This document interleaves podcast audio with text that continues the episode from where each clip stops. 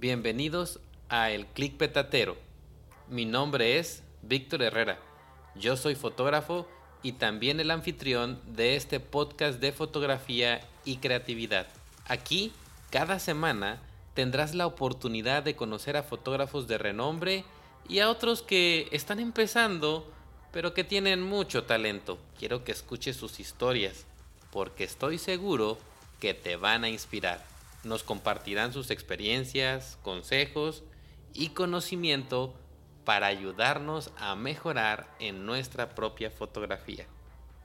Hablaremos de todo, desde la fotografía de bodas hasta el fotoperiodismo, del futuro de la fotografía, de la creatividad y uno que otro tema existencial.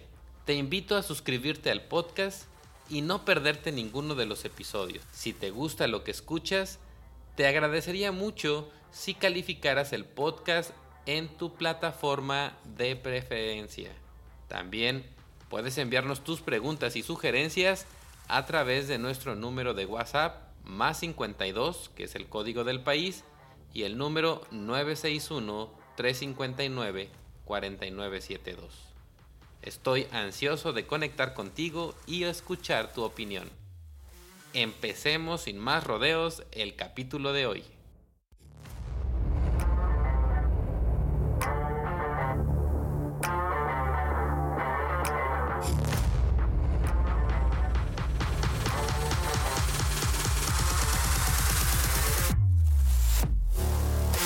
El clic petatero con Víctor Herrera.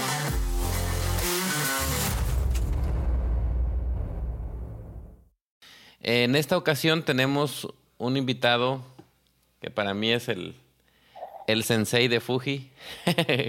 Siempre que tengo alguna duda específica con Fuji, eh, él tiene todas las respuestas habidas y por haber.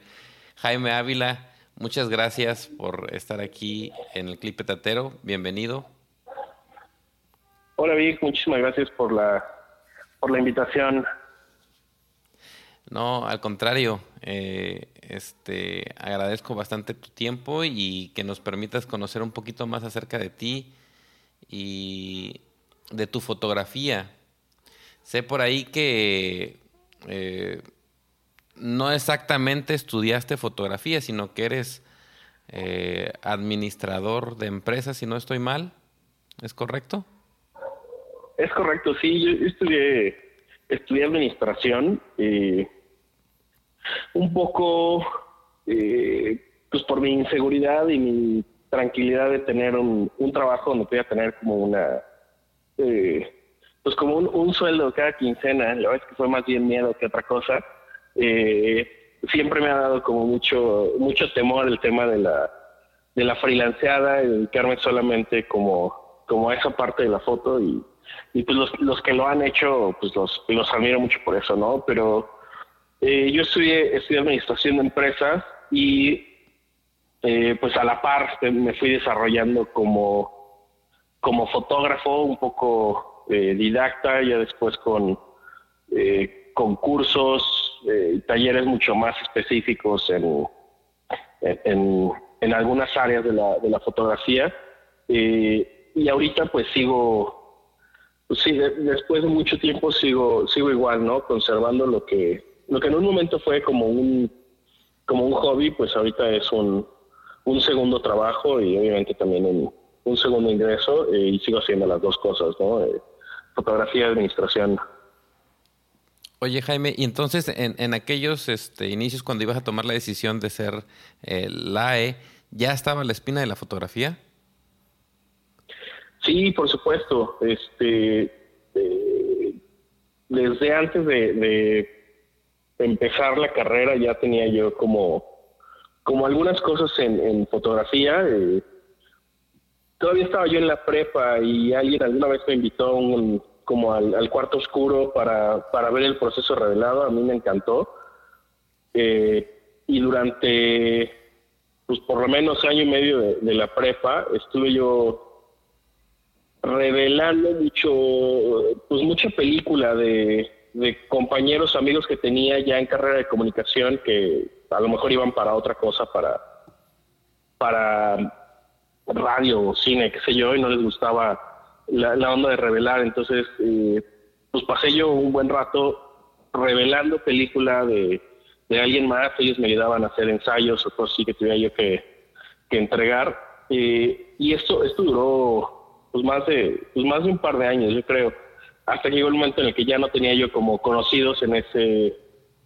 Eh, pues en, comunicación en los primeros semestres y me surgió la necesidad de tener que aprender foto eh, para tener que tener material que revelar. A mí, a mí realmente lo que me apasionaba era el, el proceso del, del, revelado del laboratorio eh, y el olor a, a Dectol. Este, realmente era lo que, lo que me gustaba. Entonces, eh, pues ahí es donde, donde aprendí un poco a hacer foto y fue justo la transición eh, entre análogo y digital. Entonces a mí todavía me costó tiempo entrar a, digital, eh, todavía me rehusé eh, y pues ya de ahí para acá eh, estoy haciendo fotos durante muchos años, pero muy de manera muy intermitente y, muy aficionado. O sea, le, agarraba una cámara seis meses y después podía pasar un año sin que hiciera yo nada y todo. Pero los últimos 10 o 12 años, han sido como 12 años, yo creo, han sido ya como muy pues muy constantes ya de, pues de seguidito. ¿Y, ¿Y por qué te gusta hacer fotografía, Jaime? ¿Qué es lo que te apasiona de, de la fotografía?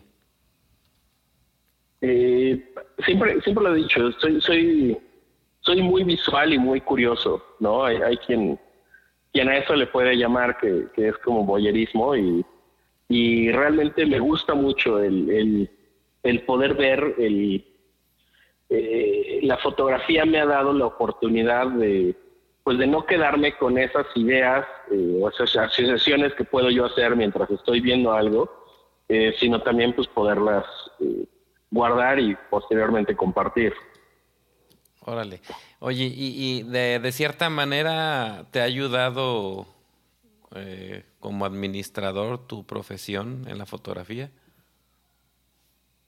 Eh, sí, definitivamente. O sea, yo, yo creo que a mí, a mí, sobre todo en los últimos años, me ha gustado mucho trabajar sobre, sobre proyectos como muy concretos. Eh, y en la administración, de alguna forma, eh, pues es, es, estructura ¿no? mental y es organización. Entonces, cuando quiero hacer algún, algún proyecto, por pequeño que sea, generalmente lo paso por una eh, pues por una etapa rápida de, de, ver si es viable o no, ¿no? De ver eh, cuánto me va a costar, cuánto tiempo voy a tener que, invertir y todo eso. Y eso me da, a fin de cuentas, un poco el norte de, de si vale la pena hacer un, un proyecto o no hacerlo, ¿no? Aunque, aunque pues al final tú sabes como la foto que, que lo que realmente manda es el corazón. Eh, y aunque hay veces que pienso que o más bien hay, hay veces que veo que, que algo pues no es como factible, eh, pues igual vas y lo haces porque pues porque tenemos esa pues esa pasión, ¿no? Y fíjate Jaime que yo creo que mm, a la mayoría de los fotógrafos nos falla esa parte administrativa, ¿no? Siempre nos vamos más, como dices tú, por el corazón, por la pasión, pero al final del día, si queremos dedicarnos a eso, tenemos que ver que pues esto es un negocio y hay que administrarlo como tal, ¿no? Entonces, este... Sí, claro. Sí, te escucho. sobre todo, sobre todo en, temas eh, como la foto de bodas, ¿no? Que eh, pues que está súper competido y siempre va a haber alguien que está dispuesto a hacer el mismo trabajo que tú por, por menor precio.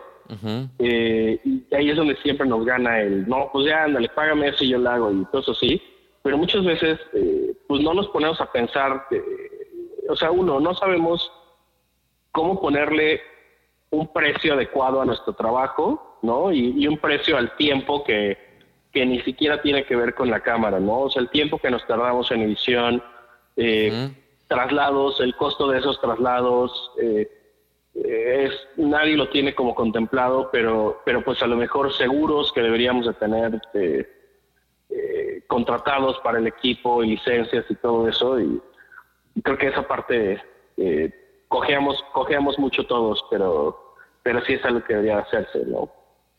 Sí, y, precisamente la parte que tú platicas ahorita sobre tus proyectos, que es algo que, que sin lugar a dudas hay de, de, los proyectos que yo conozco tuyos, este, hay dos que me, que me apasionan mucho, que es el, el de Tokio y el de Deconstructed, ¿no? Eh, Así es. Eh, los retratos eh, que la verdad son muy originales, ¿no? Pero entiendo ahorita ya un poquito incluso esta manera de ser organizado precisamente pues por la formación que traes y, y, es parte de lo, de lo que tú eres, ¿no? Este, ¿Cómo es que creas tus series de fotos, Jaime? ¿Cómo, cómo decides, hoy voy a hacer eh, Tokio, hoy eh, voy a hacer el de handstand o miopía pura, ¿en qué momento eh, es el corazón el que te va guiando o hay algo que te mueve sí, Creo que, creo que, creo que el corazón eh, eh, es lo que es lo que manda, ¿no? Al final,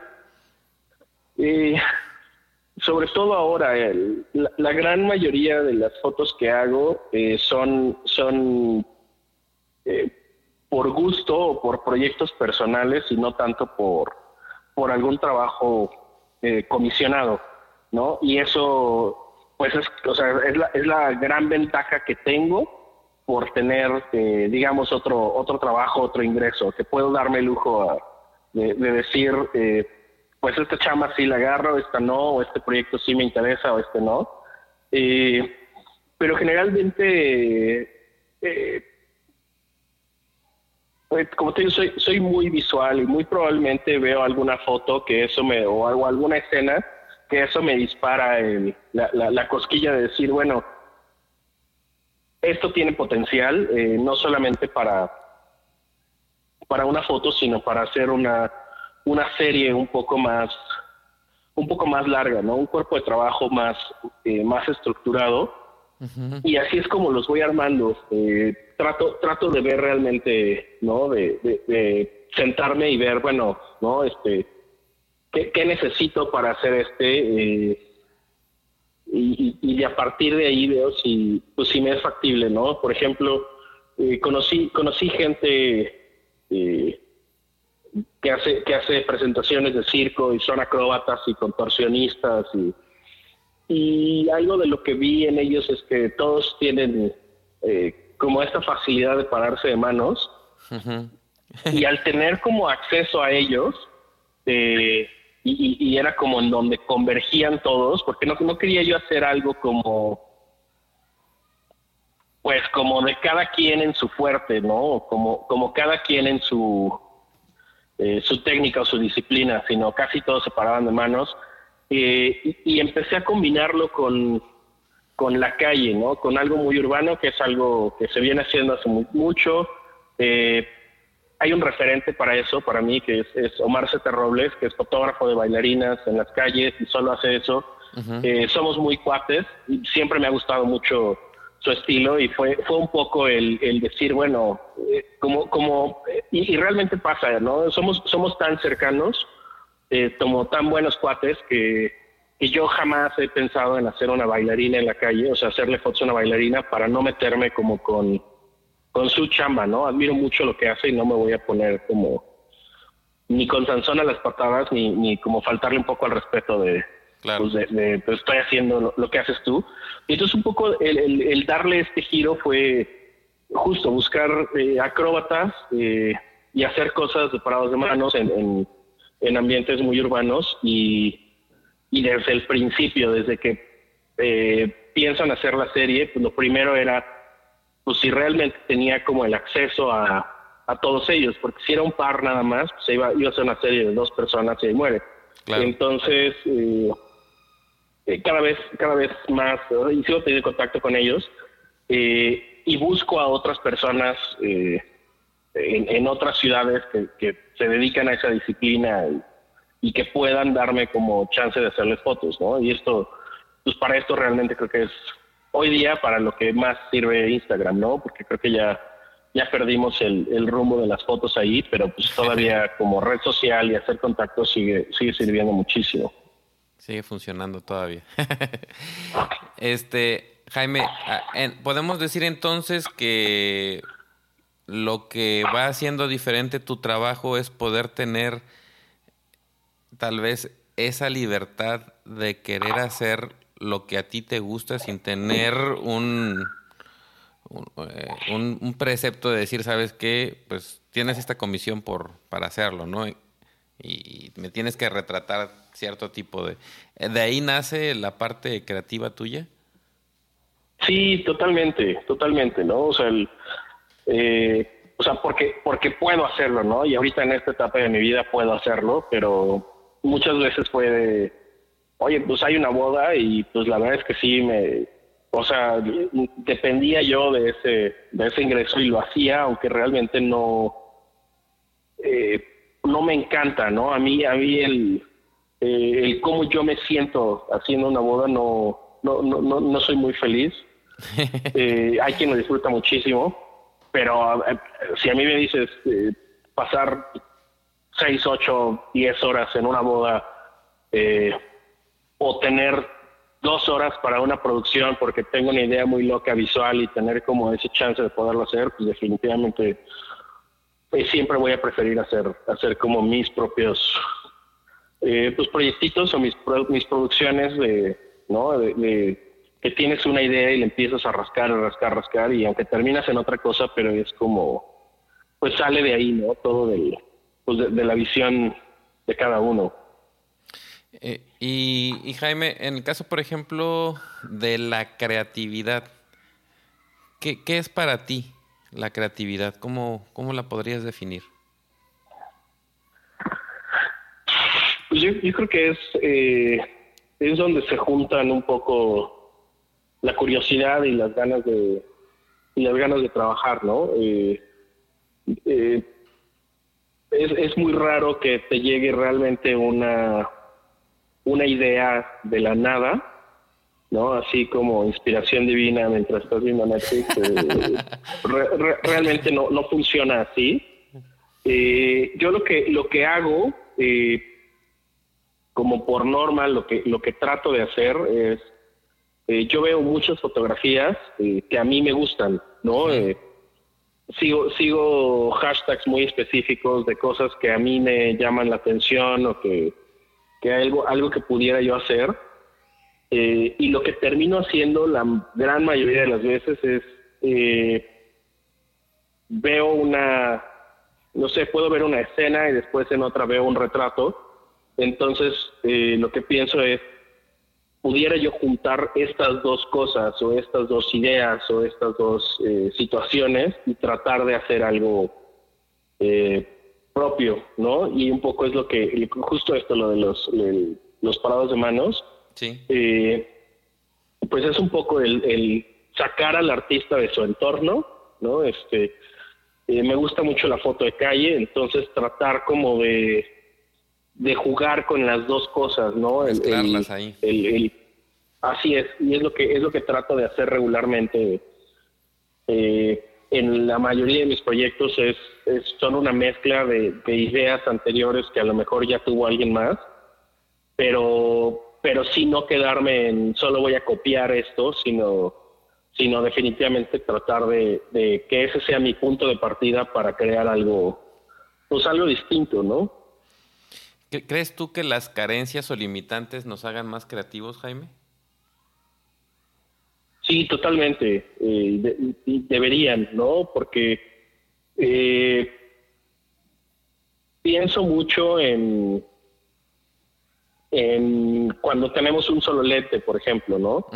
Que quisieras tener pues, la maleta llena desde 8 milímetros hasta 200 milímetros y tener como eh, pero, pero pienso que eso solo nos vuelve flojos, ¿no? Eh, eh, y me incluyo ahí, ¿no?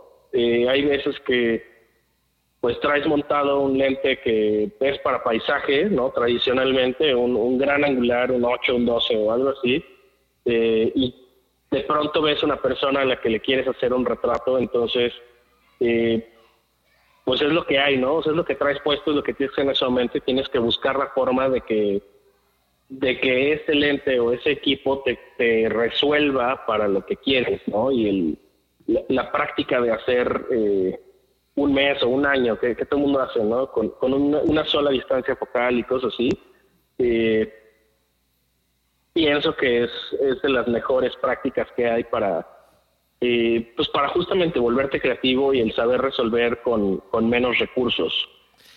Eh, ¿De qué manera, por ejemplo, en el proyecto de Tokio te ayudaron las limitantes? Porque no sabías el idioma, estabas en otro horario. ¿Cómo, funcionaron ahí las eh, limitantes para tener el resultado tan bonito que hubo en el proyecto de Tokio? Justo lo que lo que traté de hacer eh, y fue lo que me lleva allá. O sea la, se juntaron muchísimas cosas no Fue, fue mucha suerte que, logré conseguir apoyos de varios lados y, y con eso eh, hacer el viaje. Pero la premisa de ese viaje era ponerme en un lugar en el que tuviera yo las menos comodidades posibles eh, no el no saber nada de del idioma, de la cultura, de la geografía, de, las costumbres, de cómo se mueve la ciudad. Eh, que cuando hago un viaje generalmente son todas esas respuestas las, eh, las resuelvo antes de subirme en avión. No, ya, ya sé cómo, o sea, ya vi un mapa, ya vi cómo es, eh, ya vi qué se puede comer, ya vi todo eso. Y a propósito, para ese viaje, mi forma de prepararme fue no ver absolutamente nada, ¿no? O sea, a propósito te cortaste las manitas. Ese era el, exactamente. La idea. E, exactamente. Y el, y el proyecto principal eh, era hacer 24 horas seguidas en, en, Tokio, ¿no? Sin conocer nada. Eh, salí un día a las 9 de la mañana a hacer fotos y regresé el día siguiente a las 9 de la mañana. Eh, y eso creo que me ayudó mucho porque porque no tenía yo como ninguna preconcepción, ¿no? Ni siquiera referencias visuales. Eh, no tenía yo como, ah, bueno, voy a ir a este barrio porque este es lindo y aquí hay muchos fotógrafos que hacen fotos aquí o cosas así. Ajá. Eh, y también no, no, fueron fotos en el mismo viaje, pero no en el mismo proyecto. Eh, encontré que había una, una práctica de sumo en un gimnasio eh, que tenían una ventana que daba a la calle. Entonces estuve quizás hora y media o algo así eh, tomando fotos de este, pues del entrenamiento, ¿no? Y de todo el, de todo el ritual y todo esto de, una práctica de sumo. Eh, y hasta después, ya que había yo regresado, me enteré que eso era un poco, pues medio ilegal, ¿no? Entonces, que, a lo mejor, digo, si hubiera sabido allá, definitivamente lo hubiera hecho, ¿no? Nada más sabiendo que existía un riesgo. Ajá. Eh, pero, pero también esa, esa inocencia de, de, pues yo no conozco, yo soy turista, yo no sé y todo eso, eh, pues también, también funciona, ¿no? Eh, elegí hacerlo en Tokio porque creo que es la ciudad más segura en el mundo como para hacer una babosada de esas. eh, le, le, tengo muchas ganas de hacerlo en, ciudades un poco más, pues con reputación más agresiva. Eh, eh, no sé, Bangkok, este, Sao Paulo, cosas así, en donde, donde sé que existen pues más riesgos, ¿no? Pero pues igual, pues hacerlo, ¿no? O sea, el, lo que lo que siempre dije, porque alguien me decía, oye, es que no te da miedo así como ir caminando. Y decía, pues más riesgo que en México difícilmente puedes correr, ¿no? O sea, si, si, abres, si abres una puerta que no debes en Tokio, pues tu peor escenario es que encuentras eh, a los yakuza y a la que vean tu cara de idiota extranjero se van a reír mucho y, y, te van a sacar, ¿no? Eh, hacer algo, hacer algo así en México, pues definitivamente las consecuencias son muy diferentes. Pueden ser diferentes, sí, claro. ¿Cómo fuiste resolviendo entonces si, si ibas tú eh, con las manitas cortadas, porque esa fue la decisión que tú decidiste ponerte limitantes. Eh, ya estando en Tokio, ¿cómo decides hoy voy a hacer esto, hoy voy a hacer el otro? ¿Ya tenías este, una idea clara o lo resolviste ahí en el momento? En el... No tenía idea clara. Eh, lo, que, lo que iba yo haciendo, o sea, mi, regla era eh, hacer todo con un 35 milímetros. Si quería hacer algún retrato o alguna foto como cruzando una calle, usaba un 50 milímetros. Y si entraba en un lugar cerrado como, como un metro o algo así, eh, montaba un 23 milímetros. E, ese, digamos que ese fue mi kit de viaje. eh, y realmente yo iba dejándome llevar por, por la calle, por el sonido, por el olor, por lo que sea, y buscando, buscando escenas, ¿no? O sea, tratar de hacer fotos eh, día y noche.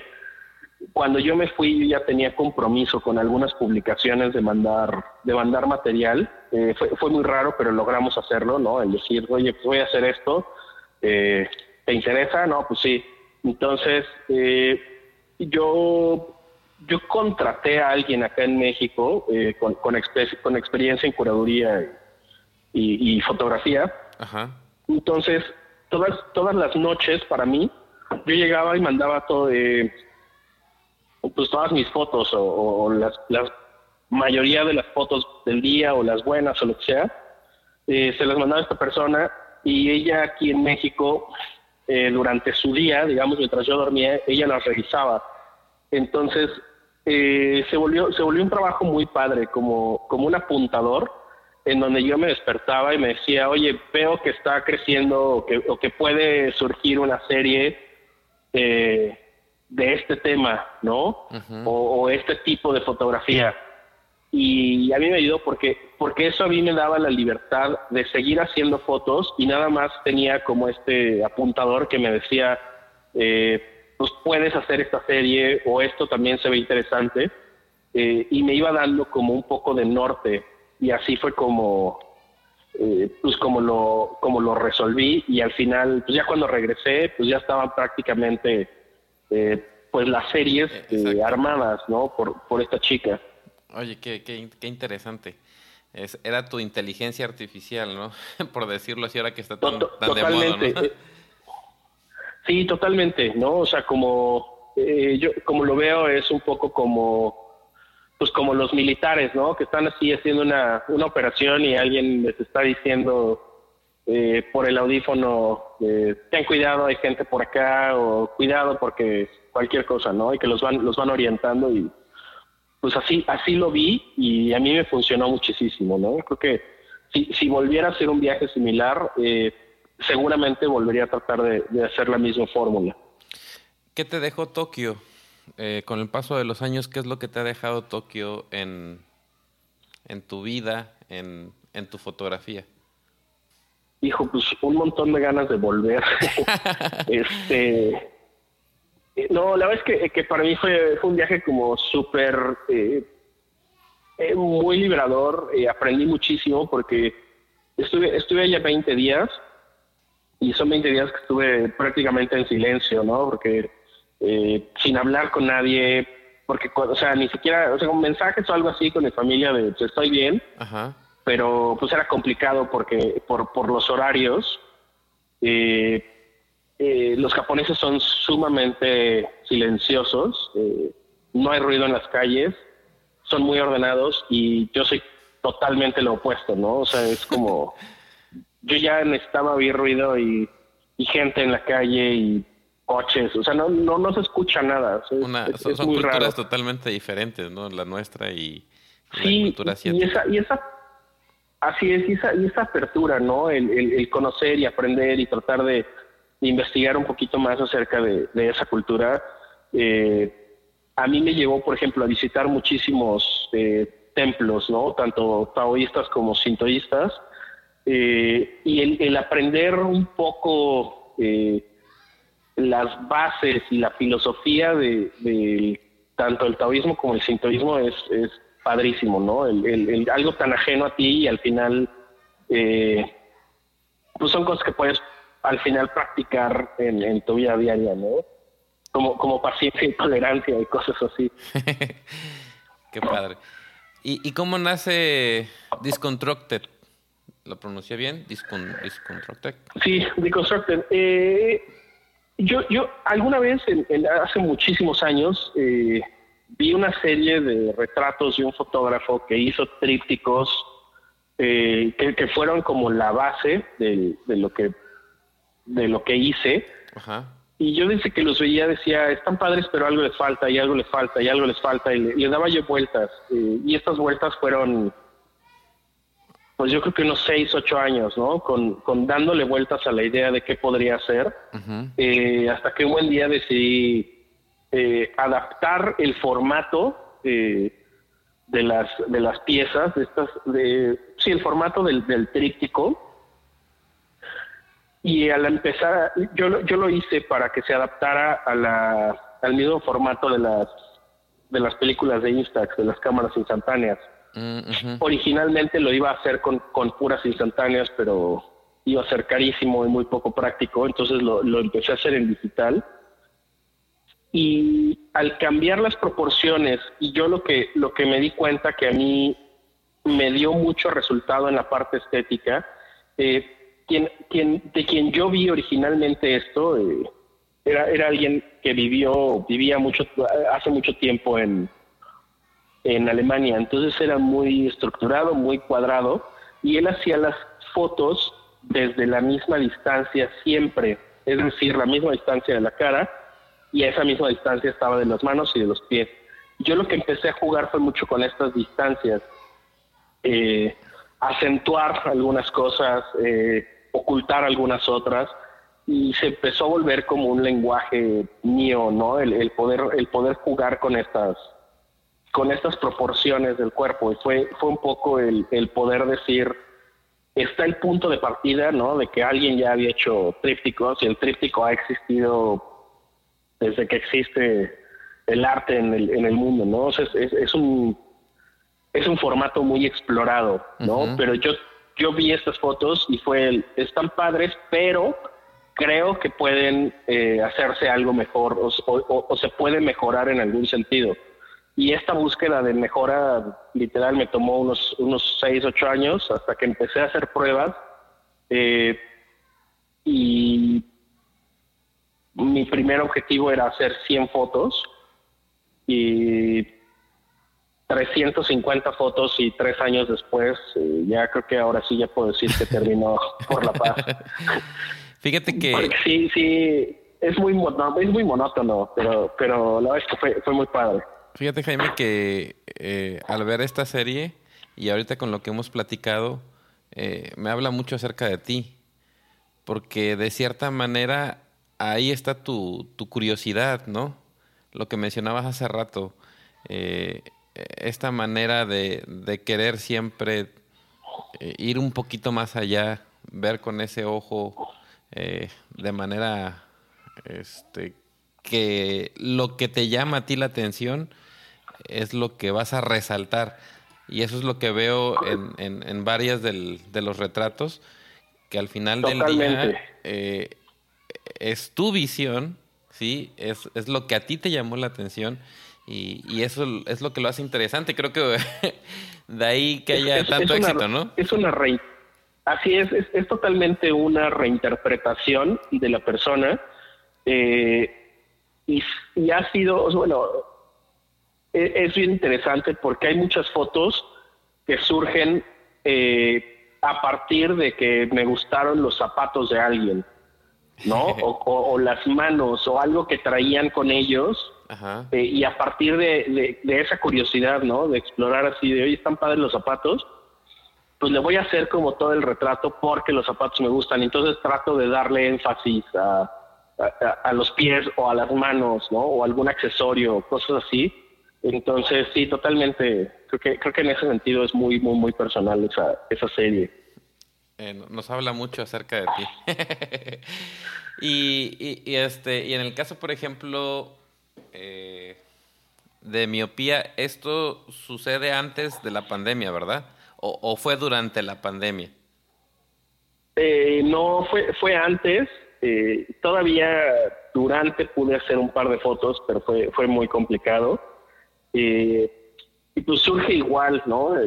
la vez que por, por accidente, este, por un lado estaba yo jugando con un con un lente de estos efectos especiales, un, un Lens Baby. Ajá. Eh, que, hace unas refracciones de luz bien, a mí me gustan muchísimo, pero al ser un lente manual, eh, con, con, esta onda del tilt, eh, pues se vuelve complicadísimo enfocar, ¿no? Este, entonces, eh, una cosa lleva a la otra y decido esto se debe ver padre como para hacer eh, como desnudos, entonces eh, consigo un par de personas a las que les puedo tomar una foto como, como muy en confianza, me gusta el resultado y después digo, hijo, esto estaría padrísimo hacerlo como, como a gran escala.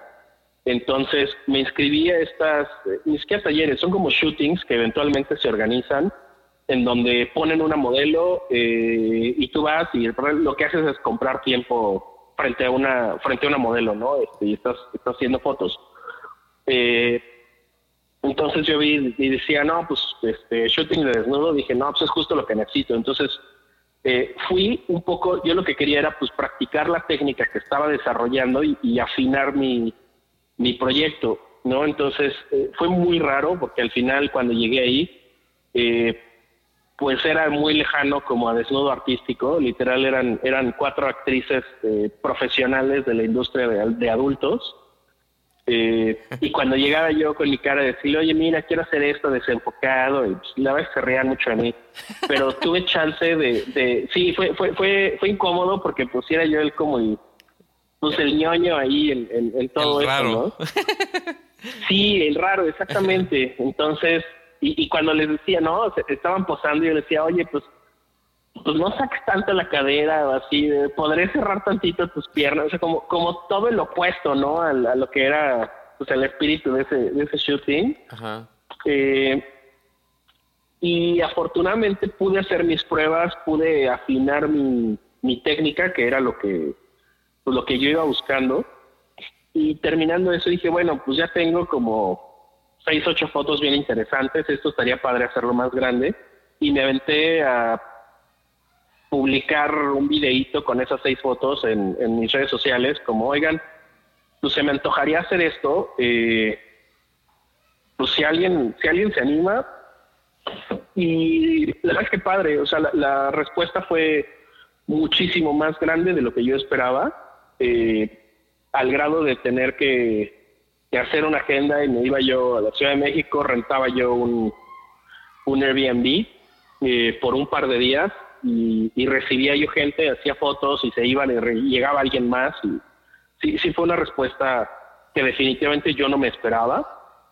Eh, yo, yo quizás tener 10 fotos hubiera sido eh, suficiente y al final pues yo creo que he retratado así como unas 35, 40 personas, yo creo.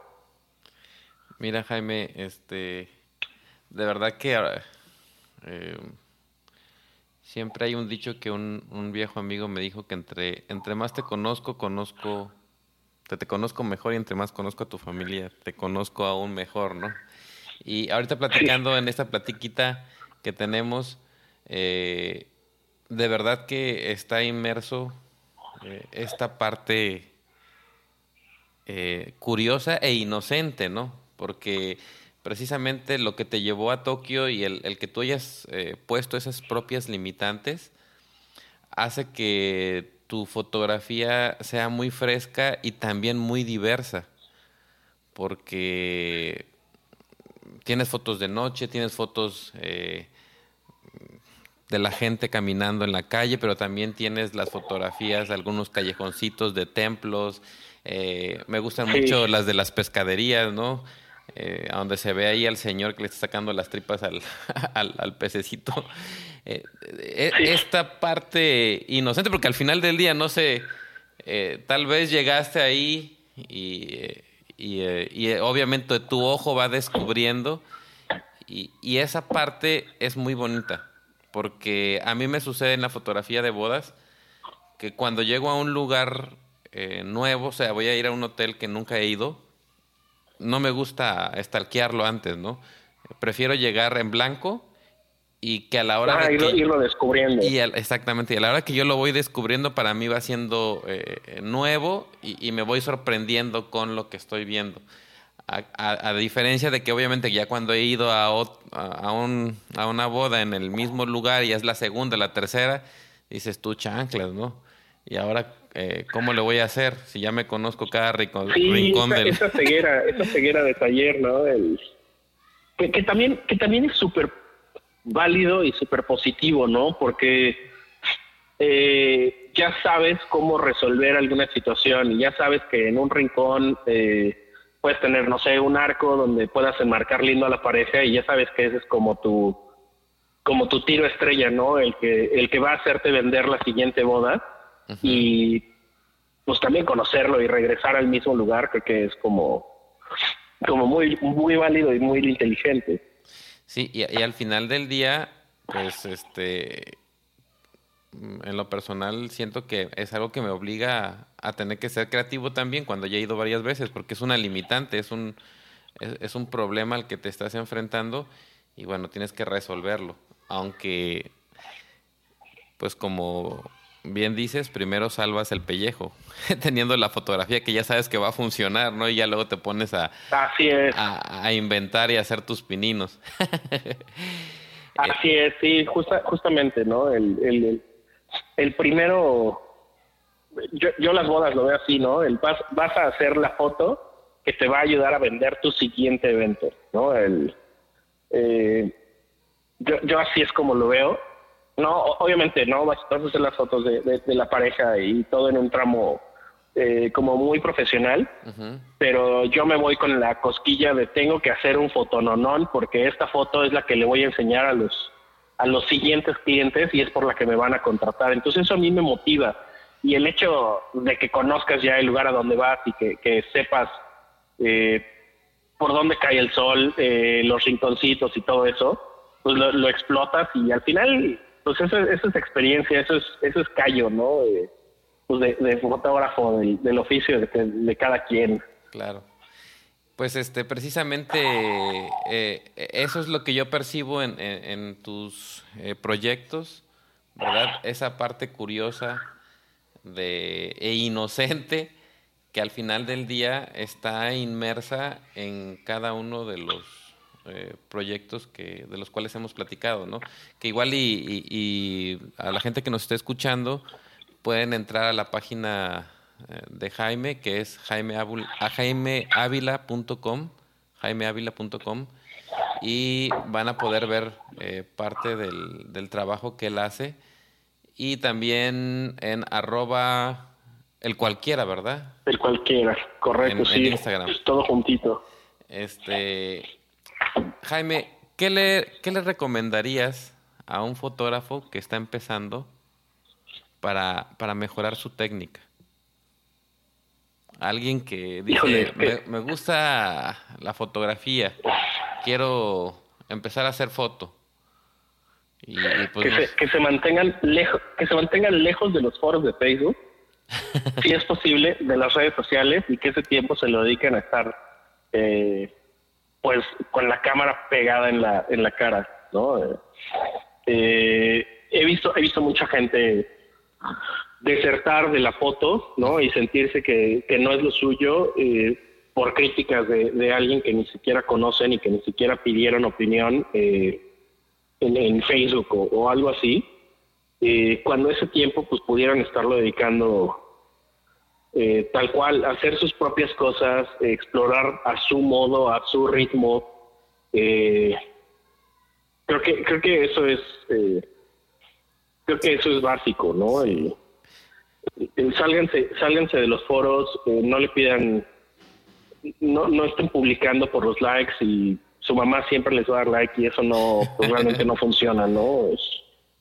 Eh, cuando, cuando quieran crítica, busquen a alguien que realmente esté pues, en condiciones de, criticarlos, ¿no? De, orientarlos y también que estén pues, dispuestos a escuchar que a lo mejor eh, pues les falta, les falta por mejorar, ¿no? A todos nos hace falta, pero muchas veces no queremos escucharlo. Claro, tienes mucha razón. Especialmente, este, como bien dices, algún foro en donde ni siquiera conocemos quién está del otro lado y, simplemente escribe, ahora que es tan fácil escribir cualquier cosa en una red social y, eso puede desanimar a cualquiera que pueda ir comenzando. Ahora, Jaime, lo, lo mismo en tu tiempo en que has estado trabajando la fotografía, ¿cuál sería el mejor tip de negocio que le darías a un fotógrafo? Híjole, qué, buena pregunta. Eh, pues eh, que, aprendan de alguna forma, y eso pues te lo da el tiempo, pero, pero que traten de entender eh, no el, el, diferenciar cuando realmente vale la pena hacer un trabajo, eh, ¿no? Por lo que te pagan o cuando no vale la pena, ¿no? yo lo que he aprendido es, si un cliente pone a juicio tu trabajo porque el de junto le está cobrando menos, eh, pues es un cliente que, que, para mí no vale la pena, ¿no? O sea, no, no te está buscando por tu trabajo, sino que está buscando nada más como, pues, por, por cubrir con, con, su presupuesto. eh, no, y eso, eso es muy difícil y sé que se oye súper crudo y espero que ninguno de mis clientes me esté, me esté escuchando, ¿no? Pero, pero pues eh, hay, hay proyectos, por ejemplo, en los que en los que gente que quiere trabajar conmigo porque conoce mi trabajo, porque es lo que necesita para su marca o algo así, y no, eh, digamos, lo que, lo que sería mi tarifa por hora no está en su presupuesto, eh, no tengo problema a lo mejor en ajustarme, ¿me explico? en, prefiero, prefiero trabajar con alguien que valore mi trabajo, que valore mi tiempo, eh, que alguien que, que solamente pues es como por a ver quién, quién se lo hace más barato, ¿no? Eso, sí. eso es, es difícil como, como de entender, pero una vez que lo logras, eh, pues creo que vienen cosas mejores, ¿no? Definitivamente, incluso este es algo que también, también yo aplico en, en, el negocio y cuando la pareja eh, por ejemplo, literal, no ha entrado a mi sitio web y tenemos una videollamada, eh, les pido que reagendemos la videollamada hasta que vean el trabajo, porque pues eh, para mí... ¿Qué es lo que, exactamente, que, que tú eres eh, lo que ellos están buscando y no solamente lo que les arrojó Google de, de fotógrafo bodas chapas, ¿no? Es como... Exacto. Como sí, totalmente, es, es, es mi manera de pensar también. ¿Cómo ves la fotografía y al fotógrafo en el futuro tan incierto con tanta tecnología, con inteligencia artificial? ¿Cómo ves tú el futuro de la fotografía y el fotógrafo, Jaime? Eh, pues yo, yo, difícilmente veo que vaya a existir un alguna innovación tan grande como fue el paso de, digital a análogo eh, pronto. O sea, no, no, no, no veo que vaya a haber como algo así que, que cambie totalmente el juego de las, de las cosas. Eh, cada vez el trabajo del fotógrafo profesional es más complicado porque hay mucho equipo y muchas muchos recursos para los no fotógrafos en el sentido de eh, no tú, tú sabes no lo, lo que te cuesta el, la diferencia de un lente que te puede poner medio borrosito el fondo a uno que te lo pone totalmente borrosito. Eh, hay, hay, mucho dinero de, de por medio eh, y un cliente es algo que no lo entiende, ¿no? Es así como, ah, pues seguro tienes un filtro como en mi, en mi teléfono que te lo hace todo automático. eh, el, eh, sí veo una amenaza porque eso no tarda en llegar a las cámaras y no tarda en afinarse cada vez más. Pero, pero siempre se va a necesitar eh, ese, ese ojo, ¿no? Que no es más que entrenamiento, no es más que mucho estudio que, que tiene un fotógrafo, ¿no? Ese, ese colmillo para, para ver la luz, para ver las situaciones. Eh, pienso que todavía, todavía hay como como buen tiempo para, para eso, ¿no? Ya, ya que se preocupen de eso nuestros hijos todavía. Muy bien. ¿Tres fotógrafos favoritos? ¿Tus tres fotógrafos favoritos, Jaime? Eh, híjole, eh, todo, todo el tiempo me hacen esta pregunta y todo el tiempo la estoy cambiando. Porque depende de, depende mucho de, de qué tenga la cabeza metida en el, en el momento, ¿no? hoy día eh, me gusta muchísimo un fotógrafo que en Instagram está como Oliver Tack, así como TAC, eh, que hace cosas muy cinemáticas con colores y acentos de, de otro color y contraste y todo. Y es algo en lo que me quiero meter eh, ahora y he estado viendo su, su trabajo que me gusta mucho. Eh, eh, me gusta muchísimo el poder de convocatoria y como todo lo que hay detrás de la fotografía de Spencer Tunick. Por ejemplo, eh, que, pudiera ser el tipo de foto más bobo que hay, porque en técnica no realmente no representa nada, pero pero el activismo que él hace eh, la convocatoria y el tipo eh, de fotografía única, ¿no? Porque es, es, algo único y eso siempre lo voy a aplaudir. Me, eh, me gusta mucho.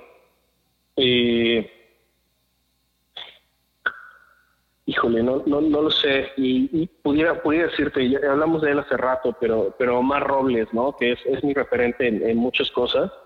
es un tipo que solamente hace fotos de bailarinas en las calles eh, y eso él lo ha transformado en su no en solo su manera de vivir sino en su en su ocupación eh, principal no y, el hecho de, saber resolver y, decir este es mi tipo de fotos y de aquí no me muevo me parece eh, admirable no o sea él, él ha trabajado para marcas muy, muy, muy, muy grandes. Eh, estoy hablando, hizo una campaña para los coches Jaguar en Estados Unidos, en el que lo buscaron y solamente, o sea, él, él, él era, o sea, solo le dijeron, no, pues necesitamos una foto con un coche, y le dieron totalmente toda la libertad. Eh, él se llevó el coche a uno de los callejones que él conocía en, en Nueva York, eh, puso una bailarina junto, hizo un par de fotos espectaculares que terminaron en eh, pues montadas en, Times Square, ¿no? En Nueva York. Eh, y eso a partir de solo su pasión de por, por el movimiento, la danza y las calles, ¿no? Eso me parece admirable siempre. De, ser constante, ¿no? En, en, en, lo mismo y ya te va también de cierta manera identificando de, de los demás. ¿A él lo conociste en el diplomado en Nueva York? Eh, no, él, lo conocí en una visita que él tuvo a México. Eh, lo, lo busqué y pues, realmente yo lo busqué, sabía que venía, quería como charlar con él o algo. Eh, y nos volvimos como muy buenos cuates. Las veces que he venido a México yo soy como su fixer, ¿no? su, scouter de alguna forma, como asistente y, lo llevo a los lugares que creo que le pueden le pueden gustar, le pueden servir para su foto. Entonces, y, las veces que he ido a Nueva York después de eso, pues también, también trato de, trato de visitarlo. Pero, pero lo, más importante de él, creo que lo, lo, más rescatable es el mantenerse firme a sus principios, ¿no? Y, y seguir su concepto y que si alguien ahorita le dicen, oye, necesitamos que hagas fotos, pero en lugar de una bailarina necesitamos que pongas ahí un patinador, eh, pues él va a decir que no, porque pues no es su, pues no es su serie, no son sus principios y eso es, eso es admirable siempre. Sí, claro que sí. Eh, ¿Alguna película que nos recomiendes con buena fotografía? Híjole, es, una película, me gusta muchísimo el, eh, todo el aspecto visual de Sin City, por ejemplo, que no tiene nada que ver con fotografía, pero pero apela mucho al cómic y juegan con el blanco y negro y, caricatura y cosas así, me parece visualmente muy interesante. Y hay, no es película, es una serie que se llama Perdí mi cuerpo, eh, que también es una burrada, es, caricatura, es animación. Eh, pero todo el, tema visual, como el viaje visual que hacen en esa, en esa eh, serie, esa serie, o sea, esa película, estoy dando, entonces es muy cortito.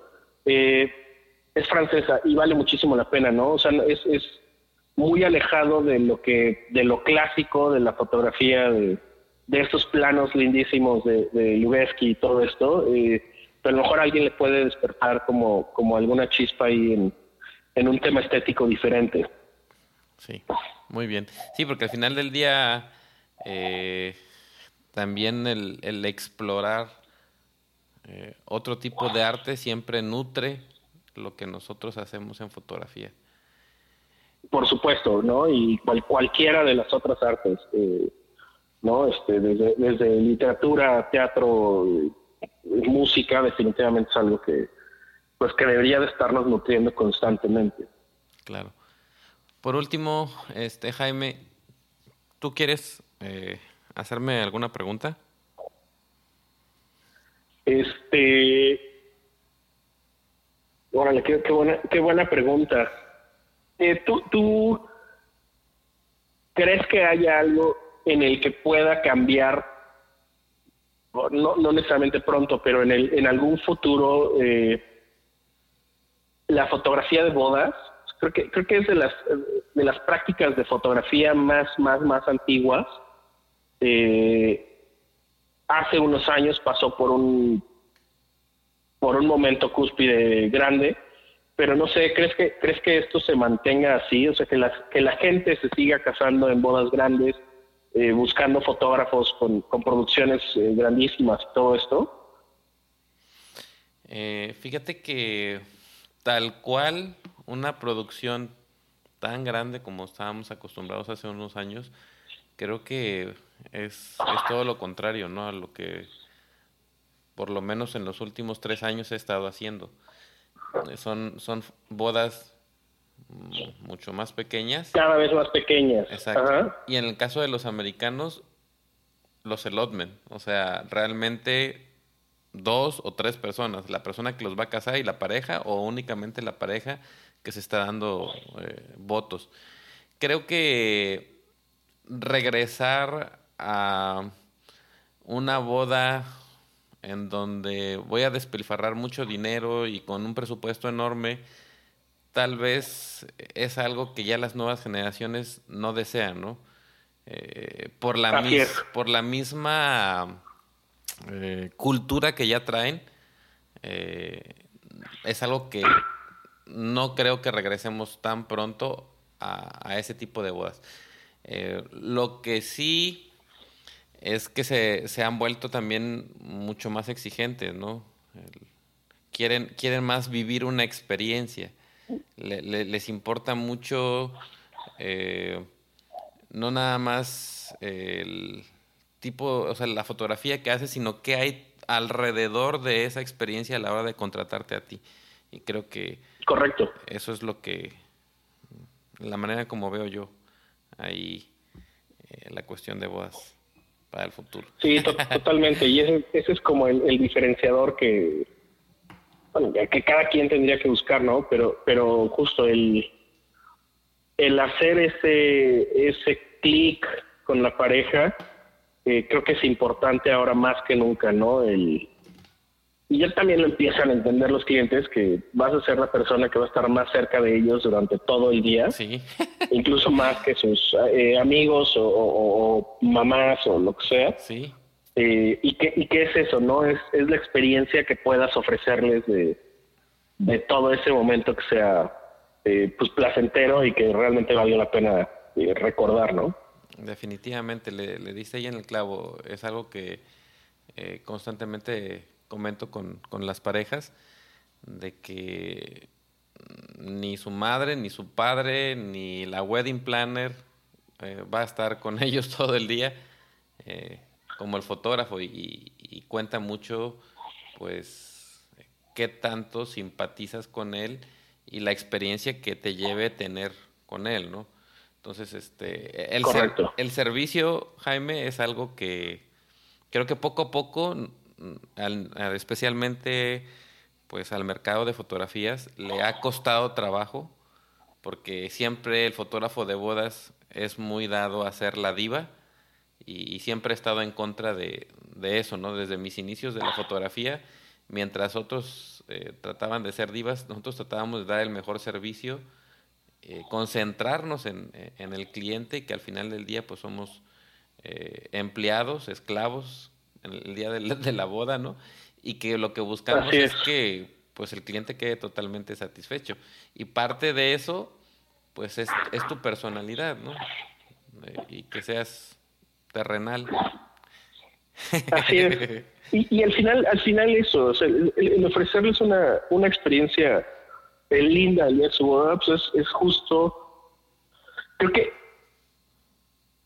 creo que esa actitud, ¿no? Y a mí me ha tocado tonterías, ¿no? En alguna boda, por ejemplo, vi que el novio estaba estrenando eh, traje, entonces las bolsas del saco estaban cerradas. Y que fue todo un tema y todos corriendo, ¿no? Entonces, eh, ahí aprendí cuando voy a una boda, pues meto unas tijeritas porque sé que eso puede eh, repetirse, ¿no? Y, siempre se repite y siempre es así como, ah, las bolsas, y antes que todo el mundo empieza a correr, es así de, oye, pues ahora te ayudo. Y pienso, pienso que ese tipo de detalles, como dices, mucho más terrenales y mucho más humanos, eh, es por el es por lo que los novios te van a recordar y te van a recomendar eh, más que por el montonal de, fotos eh, lindas que puedas entregarles, ¿no? Definitivamente, porque al, final del día, este, que como bien dices tú, decías hace ratito, espero que no me escuche ninguno de mis clientes, pero al final del día, eh, sí es cierto que cada fotógrafo de bodas tiene su estilo, tiene su marca o trata de diferenciarse, pero al final del día tienes casi las mismas fotografías, o sea, eh, no hay como que el hilo negro detrás de, ¿no? Yo recuerdo cuando eh, comenzaba a, hacer fotografía de bodas y tenía a, mi ídolo de fotografía de bodas y, yo, yo, lo decía, ¿cómo, ¿cómo es posible que este hombre tome fotografías tan buenas, ¿no? Y en una ocasión me tocó eh, trabajar con él, fui su asistente y tuve la oportunidad de que me compartiera su galería. y entonces eh, comparé su galería con mi galería y digo, o sea, la diferencia son 15, 20 fotos que eh, es, es, el estilo o lo que estaba buscando él ese día, eh, pero todo lo demás es lo mismo. Entonces, sí, de acuerdo. Realmente tiene que ver mucho hacia dónde quieres llevar tu negocio. ¿Quieres impresionar a otros fotógrafos o quieres realmente tener eh, clientes reales, pues si quieres tener clientes reales, pues trabaja en dar un buen servicio porque eso te va a recomendar eh, para toda la vida, ¿no? Y, y, yo sigo yo sigo viviendo ahorita, por ejemplo, de clientes que les he tomado bodas hace 15 años, hace 10 años, hace 5 años y que me siguen recomendando, se vuelven evangelizadores, ¿no? Así es, ¿no? Y, ellos siguen haciendo las fotos del, del mismo círculo de amigos y después empiezas con los bautizos y al rato son primeras comuniones como, como, como del mismo del mismo grupo no eso y eso creo que creo que habla bien de, de, cuando un fotógrafo pues logra eso no como el, quedarse como fotógrafo de la familia no el, de confianza. Sí. Pues este Jaime te agradezco bastante. Eh, creo que eh, esta parte de, de hacer este podcast eh, me ha llenado bastante porque en primera eh, me ha ayudado a conocer a, los compañeros más cercanos que tengo, que somos parte de la familia de exfotógrafos aquí en México, que es con los que he empezado a hacer estas pláticas, y, entender también qué hay detrás de su foto y, obviamente, como te decía hace ratito, entre más conoces a la persona, entiendes más eh, la fotografía que hacen. Y, eh, ahora que hemos platicado, entiendo mucho eh, de, tu fotografía y definitivamente que voy a estar al tanto de, del siguiente proyecto de Jaime Ávila. muchas, muchas gracias, Jaime. Muchísimas gracias. No, mil gracias a ti y pues qué, qué, charla tan, tan amena y lo más padre es que me me dejas con algunas preguntas para yo resolver después y eso eso siempre se agradece, ¿no? el, el, darme ideas, el darme cosas en que, en que pensar también. Pues eh, al contrario, ahí estamos eh, en contacto. Agradecemos bastante también a todos los que nos permiten llegar a través de este podcast a sus oídos y esperemos que hayamos dejado algo que les pueda servir y les ayude en este proceso creativo de la fotografía. Esto fue el Click Petatero. Este podcast es patrocinado por Fujifilm de México y fujiclick.com. Con Fujiclick captura el mundo como nunca antes.